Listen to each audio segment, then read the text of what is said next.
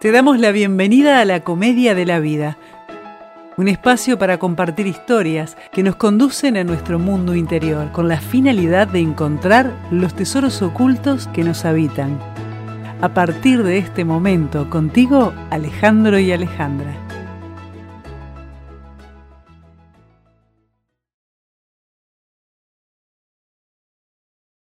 Es más fácil construir niños fuertes que reparar adultos rotos. Frederick Douglass. ¿Qué haces, Ale? ¿Cómo estás? ¿Cómo sin duda es más barato, ¿no? ¿Cómo? Debe ser más barato. Que sin duda es más barato reparar, construir niños fuertes que, sí será que trabajar en adultos, ¿no? Uf, sí será más barato.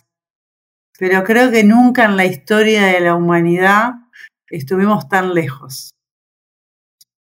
Es yo te diría que las condiciones en que están siendo tratados los niños por los supuestos adultos, estamos haciendo el manicomio cada vez más grande. De hecho, esta sociedad es ya un manicomio gigante. Yo siempre pienso, ¿no? Si yo estuviese en otro planeta o viviera en otro planeta y fuera un extraterrestre, al planeta Tierra le diría el manicomio, porque los niveles de locura que estamos experimentando eh, son nunca vistos. Nosotros ahora estamos en, estamos grabando este programa en, en febrero del 2024 y vi ayer, creo que fue una nota, en, en uno de los diarios locales eh, de acá de Uruguay, de Montevideo, que decía que el Hospital Pereira Rosell, para los que nos escuchan de otros países, el Hospital Pereira Rosell es particularmente, entre otras cosas, un hospital que se dedica a los niños, tiene todo un área dedicada a los niños. Y el titular decía que el 30% de las, de las camas estaban eh, eh, pobladas, la población tenía que ver con niños y adolescentes a nivel psiquiátrico. Realmente, eh, si hay algo que está haciendo totalmente vulnerado es la infancia. Bueno, y una de las cosas que, uno de los, de los síndromes que más está de moda para mí, como yo lo veo, que capaz que con los niños que más observo a la distancia, es el síndrome del, emperador o el síndrome del niño dictador o del niño rey. Son todas las formas que tiene eh, de llamarse. Y bueno, como siempre digo, vamos a la definición formal para entender bien de qué se trata y después vamos a charlar un poquito de como hacemos siempre. ¿Te parece, Alejandro? Adelante. El síndrome del emperador, también conocido como del niño rey o del niño tirano, es cada vez más común en las familias y hace referencia a la situación en la cual el niño desarrolla poder y autoridad sobre sus padres, llegando a, en los casos más complejos, ejercer maltrato hacia ellos. En estos casos extremos pueden presentarse ataques físicos como morder, golpear, empujar, lanzar y romper objetos, pudiendo aparecer también amenazas verbales y no verbales, lo que convierte estos episodios en una situación muy delicada y compleja de violencia filioparental. Entre las diferentes definiciones del síndrome se mencionan como una característica de esta de este la, la, presencia reiterada de situaciones donde los niños abusan y provocan miedo a sus padres, teniendo una clara intención de intimidarlos y dañarlos, exhibiendo perdón, una gran falta de tolerancia a la frustración y manifestando un completo autoritarismo a la hora de decidir cuándo y cómo quieren hacer las cosas, alterando profundamente una etapa donde el niño debiera ser feliz y motivo de felicidad también para sus padres. Bueno, la definición ya es bastante tétrica, ¿no? No sé, Alejandro. hace hace años, cuando estaba, estaba, en facultad, un compañero me había prestado un libro de Dale Carnegie, que debe tener 90 años o 100 años, la primera edición. Y ya en aquel momento el hombre hablaba de un estudio que proyectaba que, que la primera eh, enfermedad grave que proyectaban era enfermedades mentales. Así que no, se estaba, no estaban preparados para, para enfrentar esa epidemia. Y bueno, y aquí estamos, con niños dictadores. Y después se transforman en adolescentes y después crecen, ¿no? Todo es peor. Sí, claro. Después esto todo se puede vuelve. ser peor. Sí, sí, todo puede ser peor. Este, me llamaba la atención, hace un- unos tiempos alguien me contaba, bueno, salí con dos, con dos, con una, con una familia que tenía dos hijas adolescentes, de las cuales una era muy, como muy modosita, muy tranquila, pero la otra, eh, los padres estaban constantemente complaciendo lo que la adolescente quería, ¿no? Entonces, este, cuando esta persona dice, pero ¿por qué hay tanta diferencia? ¿Por qué a, a esta niña todo y a la otra nada? Y la respuesta fue, ay, lo que pasa es que hace cada escándalos. Yo dije, ay Dios. Vamos Eh, bien. Vamos bien, sí, sí, vamos bien. Entonces estaba basado el, el comportamiento de los padres con respecto a las dos, a las dos chicas en lo que habían generado ellos mismos con respecto a, a- ellas, ¿no? Entonces, lo primero que nosotros necesitamos entender es que todo niño es el resultado de algo, es un producto. Todo niño es un producto, aun- aunque quede fea la palabra, ¿no? Eh, no en el sentido comercializable, sino es la consecuencia de determinados actos. Entonces, lo primero que está bueno que nos preguntemos es cuáles serían las necesidades que debería tener cubiertas un niño que esté sano. Entonces, la primera necesidad, esto es como una obviedad, ¿no? Pero es increíble que estas obviedades no se cumplan. La primera necesidad que tiene que estar cubierta es dormir de acuerdo a su edad. Entonces yo me encuentro muchas veces con padres o, familias que me dicen, ay, sí, nos acostamos a la una o nos acostamos a las dos. Eh, y el niño el otro día tiene que ir a, a su lugar educativo, por ejemplo.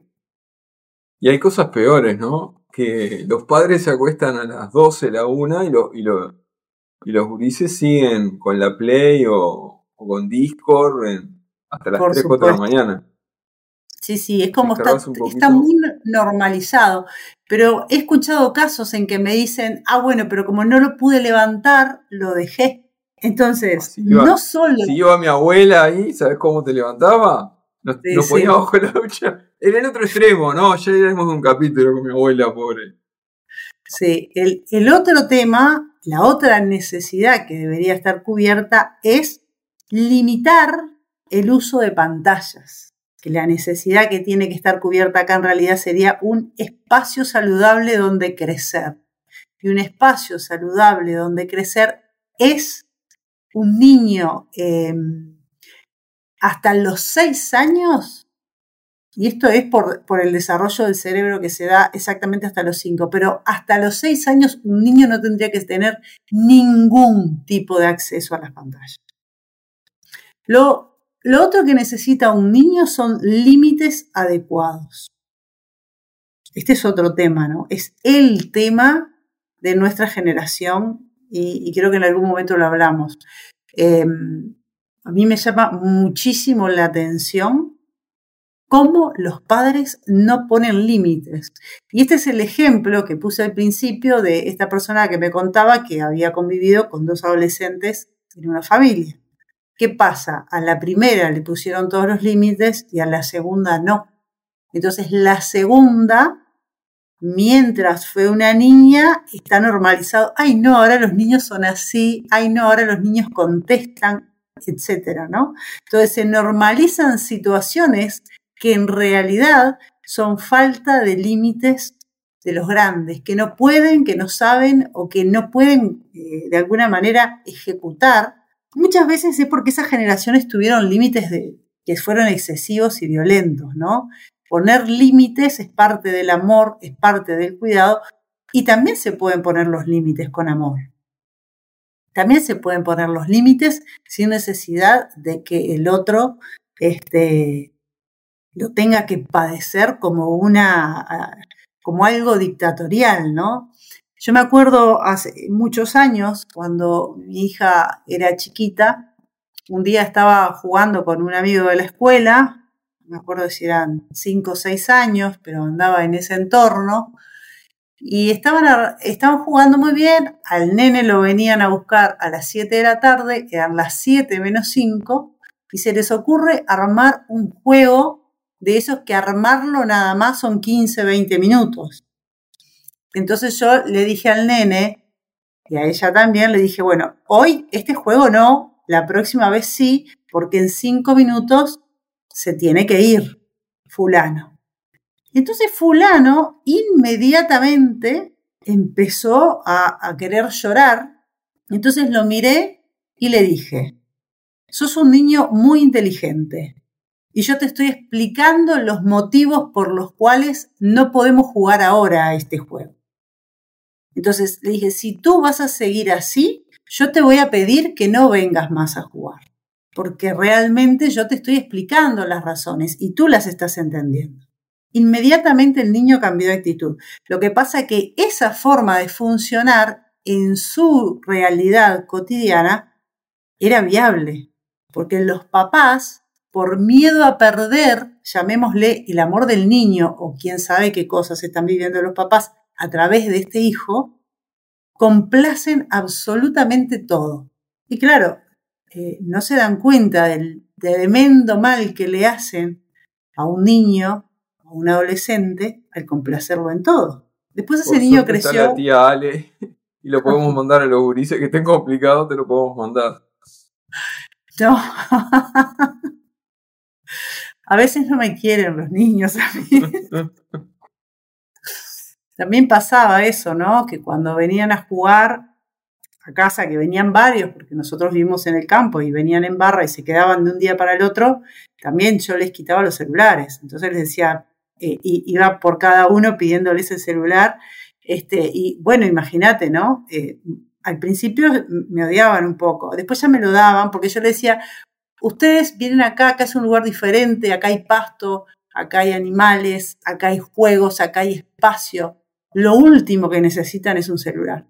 Y lo seguí haciendo cuando fueron adolescentes. Una vez me acuerdo venían adolescentes y les saqué los celulares a todos. Estamos hablando de 13, 14 años. Les saqué los celulares a todos y les puse un juego de caja en la mesa. Le dije, si vinieron hasta acá, hagan que valga la pena. Denme los celulares, esto lo tienen todo el tiempo. Interactúen, hablen, se tienen enfrente. Son personas, por favor, son mamíferos. Dejen los celulares. Otra de las cosas, estábamos hablando de las necesidades del niño y mm. yo me puse a contar historias. Otra de las cosas que es importante que los niños tengan en el ambiente para crecer sanamente es justamente esto, jugar, interactuar con sus iguales, con los adultos que tengan de referencia, pero tienen, tienen que tener espacios de juegos, de descubrimiento del mundo, de interacción. Y lo otro que necesitan tener, obviamente, cualquier niño, es un ambiente familiar adecuado. Si los padres eh, son violentos, se pelean entre ellos, discuten, se dicen improperios, qué sé yo, tantas cosas que por hoy pasan, eso no es parte de la necesidad del niño. El niño necesita un ambiente donde crecer lo más armonioso posible, por supuesto. Entonces, la pregunta que sigue, ¿cómo se genera un niño emperador? ¿A vos qué te parece, Alejandro? ¿Qué cosas tienen que pasar? Límites amorosos sería una. ¿Cómo sería poner A ver, a ver, pará, para que te voy a hacer una pregunta. ¿Cómo sería poner un límite amoroso? Te voy a dar un contraejemplo. Para la gente con mayor edad, no usarla a sorpaso. Nosotros somos, yo en particular soy de una generación de la sorpaso, que me volaban los chancletazos. Pero el límite amoroso sería lo que hiciste con el niño, que se iba a poner a llorar. Explicar. No no levantaste el explicar, no levantar el tono de voz. Correcto. No hay, conflicto. Mm. Está el límite. Y yo sabes lo que agregaría al límite amoroso es la continuidad del amor. Porque ¿qué pasa? Eh, yo recuerdo que, eh, no sé, en nuestra época por lo menos, cuando nos ponían un límite quedaba como cortada la comunicación. Era, hiciste las cosas mal, el, el mensaje que de alguna manera quedaba implícito es, hiciste algo mal, así que por un rato te retiro el cariño y el habla. Quedaba como el ambiente duro, ¿no? Eh, quedaba como que eras el, paria del momento, ¿no? Y a mí siempre me gustó poner un límite cuando los ponía, que era así, de esta manera, o con, con las acciones correctivas, a veces eran, no era solo el límite, era, bueno, como esto yo ya lo dije, mi frase célebre era, y no soy loro para repetir, entonces ahora estas son las consecuencias. Pero inmediatamente después pasaba por al lado, en este caso de mi hija, y le decía te amo, y le daba un beso en la frente, o simplemente, es como decir, la continuidad del amor no se corta porque la persona se haya equivocado o porque se haya puesto un límite. Es decir, se habla, se establecen las nuevas normas o las medidas correctivas y se sigue igual como siempre. Aquí no pasó nada. O sea, pasó, pero ya lo resolvimos, seguimos. Que antes eso no pasaba, ¿viste? Por lo menos yo no recuerdo que pasara. ¿Te portabas mal y? Tenía, sí, sí, los silencios eternos. Sí. Y la cara, la cara dura. Sí, estaba clarísimo. Bueno, ¿cómo se genera entonces un niño emperador? Complaciéndolo en todo. Y esto es moneda corriente, ¿no? Entonces, el niño no genera ninguna tolerancia a la frustración, no genera tolerancia al no, genera ira. No se puede jamás complacer a alguien en todo. Y esto va para muchas cosas, ¿no? También para la pareja. No se puede siempre decir a todo que sí. Uno tiene que dejar un margen de manejo de la tolerancia en, todos los aspectos. Bueno, otra de las cosas eh, que genera un niño con estas características es el incumplimiento de lo prometido. ¿Y esto es qué significa? Si yo te digo, em, por ejemplo, apagar la luz después de ir al baño, una vez, dos veces, tres veces y siempre la luz está prendida, tiene que haber una acción correctiva. Por ejemplo, si vuelvo a encontrar la luz prendida después de que tú salgas del baño, va a pasar X cosa. Y así. Entonces, este, ¿qué significa? Pero si uno no cumple, no cumple con lo que promete, se vuelve, eh, se vuelve una desautorización autoasistida, digámosle. A mí me pasaba otro ejemplo que tuve con respecto a esto también, siempre con mi hija, porque tengo una hija sola y bueno, la tengo que usar de ejemplo. Este, y en un verano también sale del cuarto y, deja el ventilador prendido. Entonces yo la llamo, le muestro y le digo, ya no estás más en el lugar, el ventilador es un aparato maravilloso, pero cuando no lo usamos lo apagamos. Lo mismo que las luces, lo mismo que lo que sea. Ah, bueno, sí, sí, pumpa. Muy bien. Al otro día, misma película. Al otro día le dije, bueno, a partir de ahora, cuando yo encuentre el ventilador prendido, vas a tener una multa económica. En aquel momento que eran 200 pesos. Tercer día, que no fueron días seguidos, pero tercer día le cobré la multa. Entonces, ¿qué significa eso? Que si uno no cumple lo que promete, las advertencias, es menos probable que el niño nos tome en serio. Pues no estamos cumpliendo. Yo me acuerdo que había una mamá, eh, la mamá de un compañerito de escuela, que me decía, ¿y vos por qué nunca gritas? Vos decís las cosas y te hacen caso. A mí no me pasa eso. Y yo le decía, yo no necesito gritar porque yo cumplo lo que prometo que voy a hacer. Lo cumplo siempre, a rajatabla. Entonces, claro, no preciso gritar porque claramente en, la psicología, en este caso de la niña, había consecuencias y las consecuencias eran reales. no eran eh, canciones de sirenas, ¿no?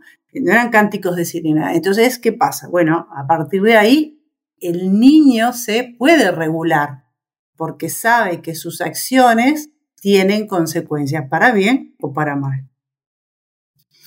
Lo otro eh, que genera un niño emperador o un niño con estas características son las inconsistencias en el mensaje.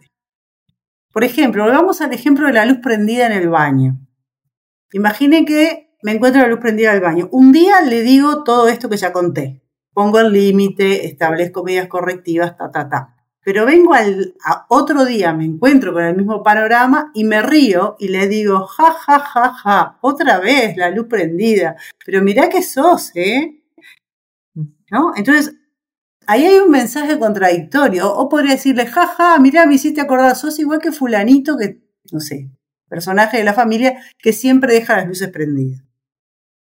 Y me río. Entonces, esos mensajes son incoherentes porque a veces van para un lado y a veces van para el otro. Entonces, en un cerebro que se está formando, esto es totalmente inconsistente. Lo otro, eh, lo otro que pasa muy habitualmente, Alejandro, es la desautorización en el ambiente. ¿Te ha pasado esto? A ver, déjame pensar. En, la casa cuando era chico mandaba a mi abuela, así que nadie la desautorizaba. El tema es entre los padres, ¿no? Exacto, yo te iba a decir, pero también son papás, te hacen distraído. Está bien. Pero está, habíamos convenido, hablé con la producción de no exponer mi vida privada a los miles de oyentes. Pero sí, la desautorización es estar ambos padres alineados con, tener el mismo criterio y la misma consistencia en la aplicación.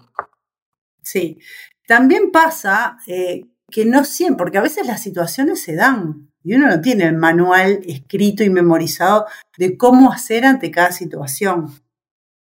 Pero lo que sí estaría bueno que los padres acordaran o los educadores que viven con el niño acordaran es que si uno da un mensaje, que el otro, si no está de acuerdo, en el momento permanezca en silencio y no omita opinión. Porque para el niño es tremendo que otro adulto lo desautorice al que le está diciendo A, B o C. Entonces, a mí me pasó muchísimas veces de no estar de acuerdo con mi esposo con respecto a cosas que yo o que él le decía a la niña. Pero en el momento en que se daban los hechos, el otro siempre guardó silencio. Y después lo hablamos a la interna, nos pusimos de acuerdo y dijimos, bueno, esto es más o menos así, yo lo veo así, yo lo veo así, etc. Pero en el momento es importantísimo jamás desautorizar al otro. Siempre, a ver, siempre que estemos hablando de poner límites amorosos, ¿no? Obviamente, si te está dando un fierro en la cabeza al niño, obviamente que hay que intervenir. Indiscutidamente, ¿eh? O sea, siempre dentro de, de los criterios que estamos hablando. Todo siempre depende del contexto, ¿verdad? Bueno, y lo otro que eh, genera este tipo de, situaciones también son las conductas inadecuadas por parte de los adultos. Entonces, ¿qué es una conducta inadecuada por parte de un adulto? Por ejemplo, sería, eh, vengo, eh, no sé, vengo de mi trabajo, llego a mi casa y, no sé, quiero prender, ahora que hace calor, quiero prender el aire acondicionado, no funciona, y me da un ataque de ira y agarro a patadas, no sé, la silla. Bueno, eso es una conducta inadecuada. Entonces, uno quiere que el niño no funcione de determinada manera, pero está teniendo estas actitudes, entonces es imposible que el niño en su construcción no haga de esta valoración una forma de funcionar. Y esto también es muy común, muy común. Bueno, el ejemplo que, que ponías de la luz, dejarlo prendida, que llegues y como sos el adulto, tenés cheque en blanco para dejar luces prendidas y ventiladores tirados. Exacto, perfecto, sí, tal cual. Sí, pero sobre todo lo que es muy común son los ataques de ira, ¿no? A veces este, los adultos no dimensionan las cosas que hacen adelante de los niños. Entonces, eh, realmente eh, regularse frente a un niño es más que necesario, realmente más que necesario. ¿Cuáles serían entonces las medidas correctivas? Decir que no adecuadamente y explicar. Esto lo hablamos al principio. Sería lo fundamental, ¿no? Cada vez que doy un mensaje, lo explico y, bueno, se supone que este, es una forma amorosa de hacer al niño crecer en cuanto a lo que nosotros esperamos que funcione y, y actúe, ¿no? Dar explicaciones. Entonces, otra cosa que es importantísima para los niños es que tengan responsabilidades acordes a su edad. Porque esto que, ¿para qué nos prepara esto? Porque, por ejemplo, por ahí a nadie le gusta tender la cama, ¿no? Pero ¿qué genera en un niño que esté en edad de tender la cama? Bueno, esto genera que el niño sepa que a veces, que a todos nos toca, hacer cosas que a veces no nos gustan porque la vida no está compuesta solo de lo que nos gusta, está compuesta de cosas que a veces tenemos que hacer y no nos gustan. Entonces, cuando nosotros les damos responsabilidades a los niños acordes a su edad, los estamos entrenando para la vida, para que generen tolerancia a lo que necesitan para la vida. En definitiva, siempre se, se trata de eso, ¿no? La vida no, no siempre le va a poner límites tan amorosos como nosotros deberíamos, ¿no? Definitivamente. De hecho, esa es una, una, mi madre, mi madre es un personaje. Mi madre, cuando mi hija era chica y yo por alguna razón la ponía en penitencia, se sentaba con ella, hacía las, eran penitencias compartidas. Entonces mi madre me acuerdo... En esta sección, exponiendo a la familia. Adelante, Alejandra. No, porque las abuelas un poco son así. Es que no, no, no me estoy quejando, pero bueno, eh, mi madre, este, cada vez que yo le ponía límites, aparte, por parte de mi madre, eh, mi hija es la única nieta, entonces, claro, este, cada vez que yo le ponía límites me decía que era una nazi. Así, así como te lo estoy contando. Entonces, este, pero en realidad siempre los límites fueron, fueron puestos eh, de manera razonada, explicando y, llevándolos adelante de una manera eh, saludable, ¿no? Nunca, nunca en términos de violencia ni nada, siempre fueron límites normales. A veces con medidas correctivas que, bueno, obviamente no le gustaban, pero había que hacerlo. Alguien tenía que hacer, alguien tenía que hacerlo, ¿no? Entonces, eh, ¿para que me perdí en dónde estaba? Ah, estamos en las responsabilidades acordes a la cumplir las advertencias. Entonces, ser coherentes, decir, bueno, si te, si por no hacer tal cosa va a pasar X, que el X pase si no se cumple. Eso es fundamental. Después, este, coherencia en el mensaje. Si es no, es siempre que no. Y además esto es algo que uno tiene que, eh,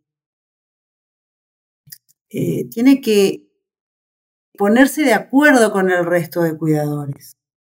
Porque a veces entre los padres es, vamos a esperar que tu papá o tu mamá se vaya y, no sé, comemos comida chatarra. Entonces el niño tiene dos mensajes contradictorios para la realidad. Y esto, eh, que parece un chiste, que parece un juego, en la realidad del niño es una contradicción que no está buena. Nosotros no nos podemos olvidar jamás que un niño está con su realidad de información. El niño aprende del mundo con el mapa que le está dando su familia y sus padres. Entonces, si, este mapa no es coherente, el niño va a salir al mundo con esta realidad y va a creer que la realidad fuera es así.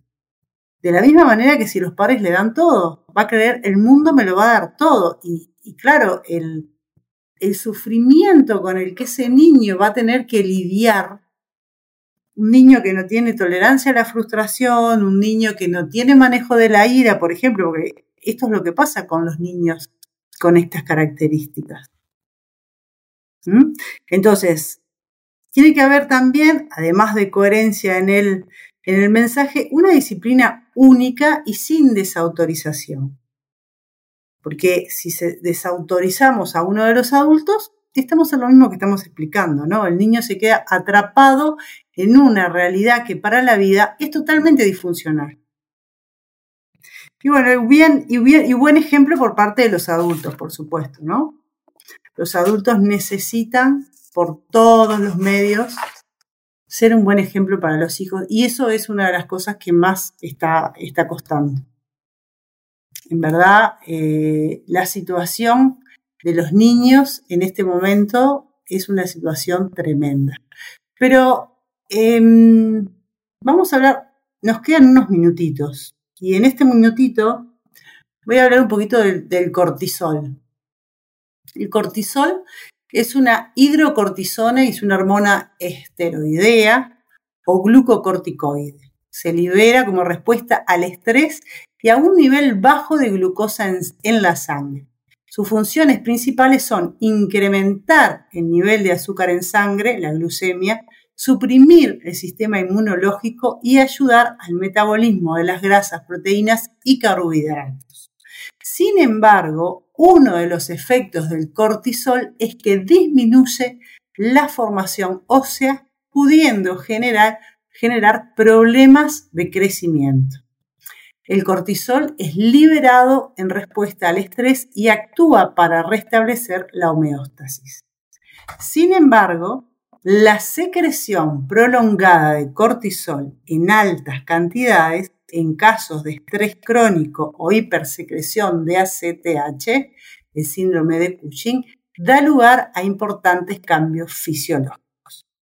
Y con esto voy a, voy a terminar un poco la, el, programa de hoy. ¿Qué significa esto? Que los niños que están experimentando todo esto que estamos hablando hoy están segregando mucho más cortisol de lo que segregan niños en ambientes sanos. Entonces, ¿qué está significando esto? Está significando que si nosotros observamos un poquito, están habiendo unos índices muy altos, por ejemplo, de niños con diabetes. Pero nadie evalúa en su ambiente cuántas veces el niño durante el día, por todo esto que hablamos hoy, está, por ejemplo, segregando cortisol niños con problemas en el crecimiento. Lo mismo, el cortisol, los huesos. Entonces, yo creo que los padres, bueno, y vamos a hacer un capítulo aparte, Alejandro, para hablar de las pantallas. Porque este es el gran tema del momento. La lobotomía digital. La lobotomía digital, que ya la hemos mencionado, y también tiene muchísimo que ver el cortisol con esto de las pantallas, que bueno, lo vamos a volver a, traer al tema. Pero yo quiero que eh, los adultos se den cuenta que estamos en un momento en el cual la infancia está siendo tan vulnerada, pero a escala que, no lo podemos dimensionar. Yo justo estaba pensando, yo decía, todos los padres cometen errores, todos los padres cometemos errores, pero yo pensaba, los errores que cometieron mis padres conmigo, por ejemplo, están en una dimensión bien diferente a los errores que están cometiendo los padres de ahora.